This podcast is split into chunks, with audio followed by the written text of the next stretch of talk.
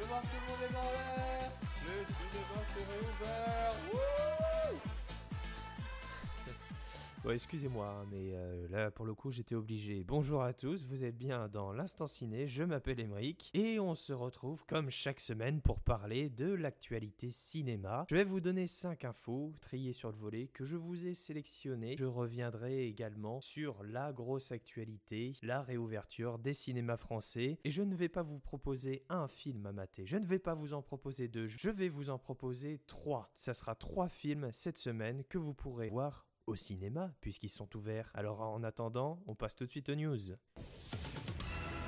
Et la première info de la semaine concerne le film Snake Eyes G.I. Joe Origin, le spin-off de la saga G.I. Joe centré sur le personnage de Snake Eyes, avec un poster ainsi qu'une bande-annonce révélée au MTV Awards dans la nuit de dimanche à lundi. Une bande-annonce, on peut s'en douter, riche en action qui promet un très très beau spectacle. Le film sera retrouvé en juillet prochain au cinéma. On continue avec des nouvelles du prochain film Indiana Jones, le cinquième de la saga, réalisé par James Mangold, le réalisateur de Logan ou Du Mans 66. C'est Deadline qui nous rapporte que Boyd Holbrook ainsi que Shawnette René Wilson vont tous les deux s'ajouter au casting du film. Un film qui promet donc avec de nombreux acteurs, mais aussi un réalisateur dont j'ai entièrement confiance, surtout après Logan et Le Mans 66. Le tournage du film devrait débuter dans quelques mois. Continuons avec les ajouts de casting, c'est Hollywood Reporter qui a révélé cela. Leslie Odom Jr., vu récemment dans la comédie musicale Hamilton sur Disney+, la comédie musicale de Lin-Manuel Miranda que je vous conseille énormément. Cet acteur, Leslie Odom Jr., rejoint ainsi le casting de Knife Out 2, en français À couteau tiré 2, la suite du premier film qui est sorti en 2019, réalisé par Ryan Johnson. La suite sera toujours réalisée par Ryan Johnson, mais sera sur Netflix. L'acteur afro-américain rejoint ainsi Daniel Craig, Edward Norton, Dave Bautista et j'en passe. Vraiment un casting qui semble de plus en plus intéressant. J'avais adoré tiré, je l'ai déjà dit. Et encore une fois, j'ai très très hâte de voir ce que Ryan Johnson va nous réserver pour À couteau tiré 2. The Hollywood Reporter toujours, qui a révélé hier soir que les deux Belges Adil El Arbi et Bilal Falal, qui ont tous les deux réalisé Bad Boys for Life, le troisième épisode de la saga Bad Boys, eh bien ces deux-là vont refaire équipe ensemble pour réaliser un film centré sur le personnage DC Comics de Batgirl, et ce pour la plateforme de SVOD HBO Max. Alors, en outre que je sois très très heureux pour les deux Belges et que j'ai adoré Bad Boys for Life, euh, je suis également très très heureux de voir un film centré sur Bad Girl, un film dont on sait qu'il est en développement déjà depuis quelques temps hein, du côté de la Warner.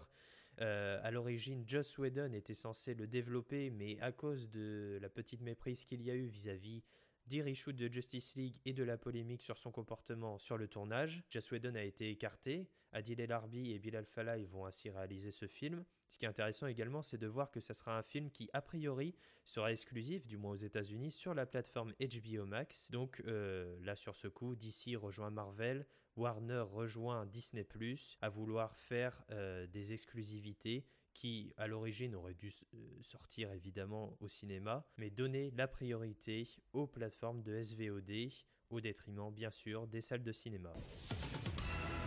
Les salles de cinéma, parlons-en justement. Euh, à la veille de la réouverture des cinémas français hier, la ministre de la Culture, Roselyne Bachelot, que j'adore, a annoncé sur RTL qu'elle allait débloquer 60 millions d'euros d'aide supplémentaires destinée au cinéma, ou plus particulièrement aux exploitants. Ça fait partie d'un plan de 80 millions supplémentaires, euh, notamment 60 euh, millions aux exploitants afin de compenser les jauges réduites à 35% euh, dans les salles, 35% d'accueil du public. Alors attention, hein, ce que je vais dire n'a rien de méchant, mais d'un point de vue stratégique, depuis le début, le ministère de la Culture n'arrête pas d'aider les exploitants et tant mieux pour eux, hein, j'ai envie de dire, tant mieux pour eux qui bénéficient de ces aides. Vraiment, c'est super. En revanche, là où Madame Bachelot ne, sait, ou a du mal du moins à comprendre, c'est que les exploitants, finalement, ce ne sont pas eux qui sont le plus en difficulté dans cette crise, ou du moins qui ont été mis le plus en difficulté dans cette crise. Ceux qui, ont vraiment souffert de, tout ça, bah, ce sont les distributeurs Et les producteurs, ce sont les agences de presse, ce sont tous ces gens-là qui se sont retrouvés pris en tenaille.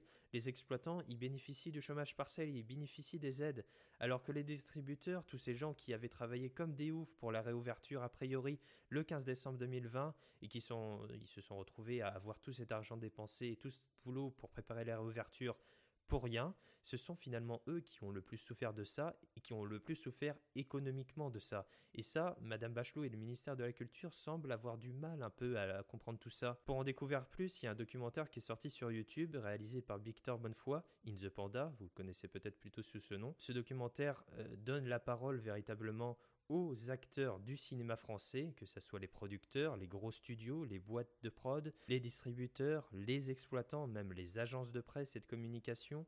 Et c'est très intéressant pour savoir comment tous ces gens, finalement, ces gens de l'ombre, c'est pas, pas des acteurs, c'est pas des réalisateurs, tous ces gens de l'ombre ont vécu cette crise et euh, comprendre un peu mieux, en tout cas, les mécanismes. Peut-être que Madame Bachelot devrait regarder euh, ce documentaire. Ça s'appelle 300 jours sans cinéma. C'est réalisé par Victor de Bonnefoy et c'est sur sa, chaîne YouTube euh, In the Panda. Ça y est, c'est l'heure du film de la semaine. Alors, je vais me concentrer plutôt sur trois films. Euh, parmi tous ceux qui sont sortis au cinéma, euh, programmation exceptionnelle aujourd'hui, on va dire, étant donné la situation exceptionnelle, puisque pour la première fois dans l'instant ciné, je vais vous conseiller d'aller voir des films au cinéma, chose qui devait être à l'origine le but de ce programme. Euh, mais depuis le début, je vous conseille des films à regarder en VOD, en SVOD ou en DVD ou en Blu-ray. Donc enfin, je vais pouvoir vous parler de cinéma au cinéma, de films dans les salles. Et tant mieux, et j'en suis le premier heureux. Alors, le film dont je vais vous parler, c'est un film que j'ai vu, euh, c'était quand? C'était la semaine dernière, c'était mercredi dernier. Je vous en avais parlé un peu, je l'ai vu à Paris en projection presse. C'est un film de science-fiction français, réalisé, écrit et monté par Romain Quiro. C'est avec Hugo Becker et Jean Reno, entre autres. Et ça s'appelle Le Dernier Voyage.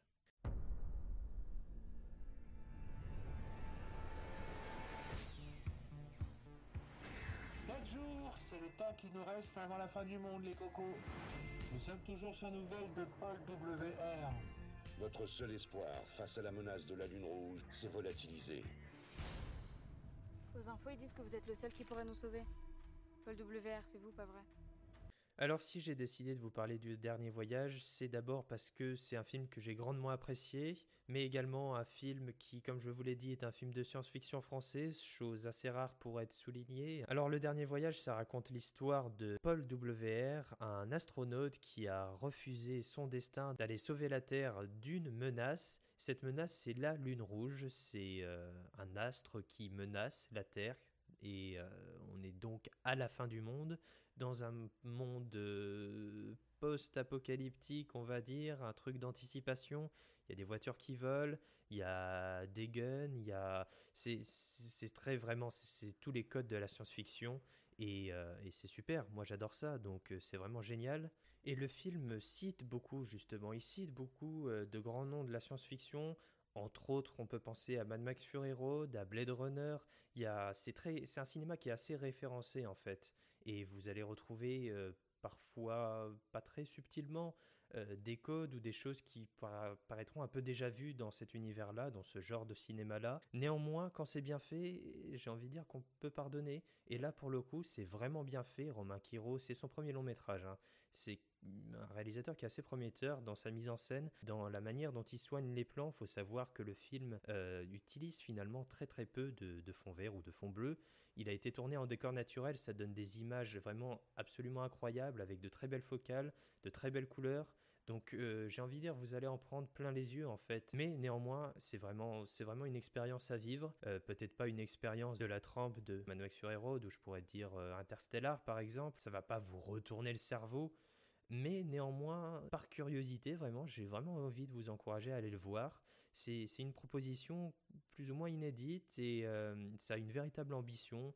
Euh, c'est celle de, créer une expérience de cinéma et qui plus est une expérience de cinéma de science-fiction française. Donc Le Dernier Voyage de Romain Quiro, c'est actuellement au cinéma, vous pouvez y aller. C'est vraiment une expérience à vivre au cinéma et je suis très très heureux que ce film soit là actuellement pour accompagner la réouverture des salles.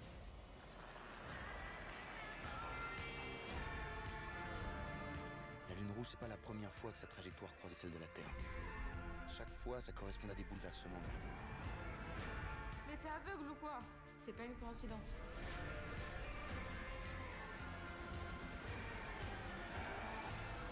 Le second film de la semaine est un film d'Albert Dupontel. Je pense déjà que vous avez une petite idée de quel film je veux parler. Je vais vous parler euh, brièvement d'Adieu les cons. Il n'existe aucune trace de votre accouchement. Puis retrouver un enfant abandonné sous X depuis 30 ans, c'est très difficile. À ce point Oui, ça c'est normal. hein. Donner, c'est donner. Reprendre, c'est voler. Je m'excuse, mais je trouve ça trop injuste. Quoi, on peut rien faire alors? Ça peut prendre du temps. Mais C'est-à-dire, j'ai un souci de santé. Si vous êtes pressé, on s'en sort plus. Excusez ma grossièreté. Adieu les cons.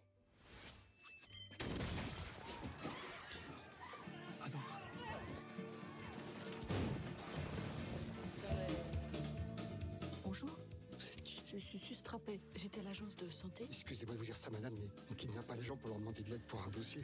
On leur tire pas non plus dessus quand ils sont au travail. C'est sur moi que je tirais. Ah bon? Le film qui a reçu 7 Césars, qui était déjà sorti euh, la dernière fois que les cinémas étaient ouverts, qui avait extrêmement bien démarré. Et euh, mercredi, il a fait le meilleur démarrage en France. Euh, C'est le film que j'ai été voir. Et je m'en suis mordu les doigts, mais pendant, pendant tous les mois de, confinement, de ne pas avoir été, été allé, allé voir Adieu les cons, en fait, avant que les cinémas fermaient, parce que parce que c'est un film qui, que j'avais vraiment envie, et de plus, les critiques étaient dithyrambiques. Donc euh, voilà, le- le- les cinémas ont fermé, et euh, je suis resté sans voir Adieu les cons. Et j'en ai souffert et ça valait vraiment le coup d'attendre parce que parce qu'au final je me suis pas découragé, j'y suis allé dès la rouverture mercredi et bon Dieu qu'est-ce que c'était bien, vraiment allez voir Adieu les cons, c'est un film qui fait à la fois un bien fou mais peut-être pas pour les raisons dont vous pensez en fait. Dupontel, Albert Dupontel est très très critique dans son film, un peu comme dans tous ses films. Euh, il fait en fait une sorte de, critique, de satire d'une société euh, dont on connaît pas tellement euh, l'existence et qui ressemble tellement à la nôtre et en même temps elle a quelques similitudes et c'est pas des qualités. C'est une société qui est euh, une ville un peu qui est gangrénée par, euh, par une sorte de capitalisme autodestructeur. Les, les gens, euh, les gens sont dans le travail, c'est l'industrie, c'est le business, c'est l'économie, tout ce dont a horreur Albert Dupontel. Et, il s'en cache pas, comme, euh, comme de la police hein, qui, euh, qui prend tarif aussi dans le film. Enfin, euh, c'est du Dupontel et en même temps, il se réinvente. Il y a ce style très très graphique qu'il avait essayé d'expérimenter euh, dans son précédent film, euh, Au revoir là-haut, qui avait également été euh, récompensé au César et salué par la critique. Ça avait été un succès, Adieu les cons, et à la fois dans la lignée en même temps, il a sa propre identité. Il y a une véritable qualité graphique. On a l'impression de voir un peu une BD. On a l'impression que le film, c'est une, une sorte d'adaptation de, roman graphique. Il y a des images qui m'ont fait penser à Sin City de Robert Rodriguez et Frank Miller. C'est pas du tout les mêmes films, mais il y a, cette recherche véritablement de donner un, un style, un aspect, une image au film, et, et ça donne en fait l'âme du film, tout simplement. Et Adieu les cons, c'est un film qui a une véritable âme et qui met noblement en avant euh, l'humain avant tout, les personnages, l'entraide. On a des personnages qui ne sont pas faits pour se rencontrer et qui finalement se découvrent euh, des similitudes, des caractéristiques semblables, des qualités, et ils vont faire équipe, et c'est brillant. C'est avec Virginie Efira, Albert Dupontel, Nicolas Marié, euh, César du meilleur second rôle pour Nicolas Marié. Euh, César du, meilleur réalisateur pour Dupontel et César du meilleur film. Euh, vraiment, allez voir Adieu les cons. Je ne peux que vous recommander d'aller voir ce film. C'est brillant et encore une fois, c'est actuellement au cinéma. Jetez-vous dessus parce que c'est c'est foudroyant. Vraiment, j'étais. euh, j'ai eu du mal à m'en remettre un peu parce que c'était c'était une très très belle expérience et c'était quelque chose dont on a encore une fois, comme pour le film précédent, dont on n'a pas l'habitude. Donc on a une réouverture qui est, qui est placée un peu sous le signe de l'exceptionnel, de l'exception du cinéma français et ça fait extrêmement plaisir et ça donne envie d'aller au cinéma. Allez voir Adieu les cons. Prévenez à l'intérieur. Est-ce qu'il peut récidiver? J'aimerais vous dire que non. Et maintenant, il est en fuite, en rage. Madame, si je peux vous aider, c'est très gentil, mais je vois pas comment. Si je retrouve le dossier, vous m'aiderez? Quoi, waouh Il pose son arme et on va discuter tranquillement. troisième et dernier film de cette émission un peu spéciale, cette émission exceptionnelle, spéciale réouverture des cinémas français. Et le troisième film, c'est un film euh, qui est encore tout frais dans ma tête puisque je l'ai vu il, il y a quelques heures encore. C'est un film réalisé par Quentin Dupieux et ça s'appelle Mandibule. Ouah, c'est une mouche Mais non. Ah si, putain, c'est une mouche.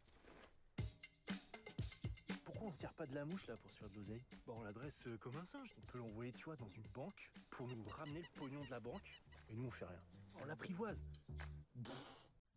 Quentin Dupieux, Mandibule, cinéma de oblige. Euh, c'est un cinéma dont certains auront peut-être un peu plus de mal. Néanmoins, je vous invite véritablement à vous plonger dans la filmographie de Quentin Dupieux. Je j'ai pas tout vu, j'ai pas vu tous ses films.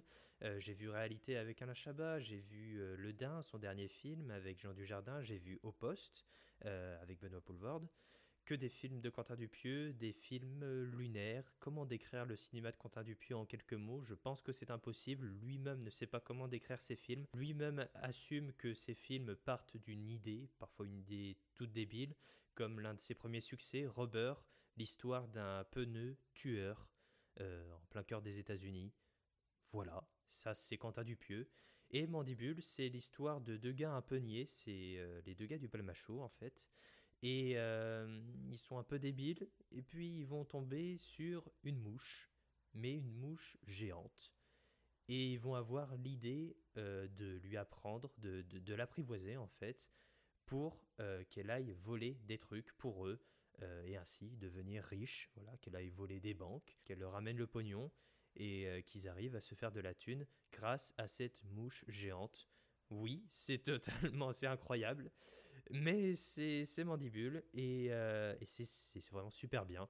Je vous encourage vivement à aller voir Mandibule parce que c'est un film, euh, c'est un film très différent, mais encore une fois, comme le cinéma de Quentin Dupieux, euh, inutile d'épiloguer longuement sur ça. Allez voir Mandibule si vous êtes quelqu'un de curieux et si vous avez envie de, de vous aérer un peu l'esprit, de, de, voir quelque chose de fun et en même temps de décaler, voir sous LSD, c'est comme ça, oui, bon, c'est...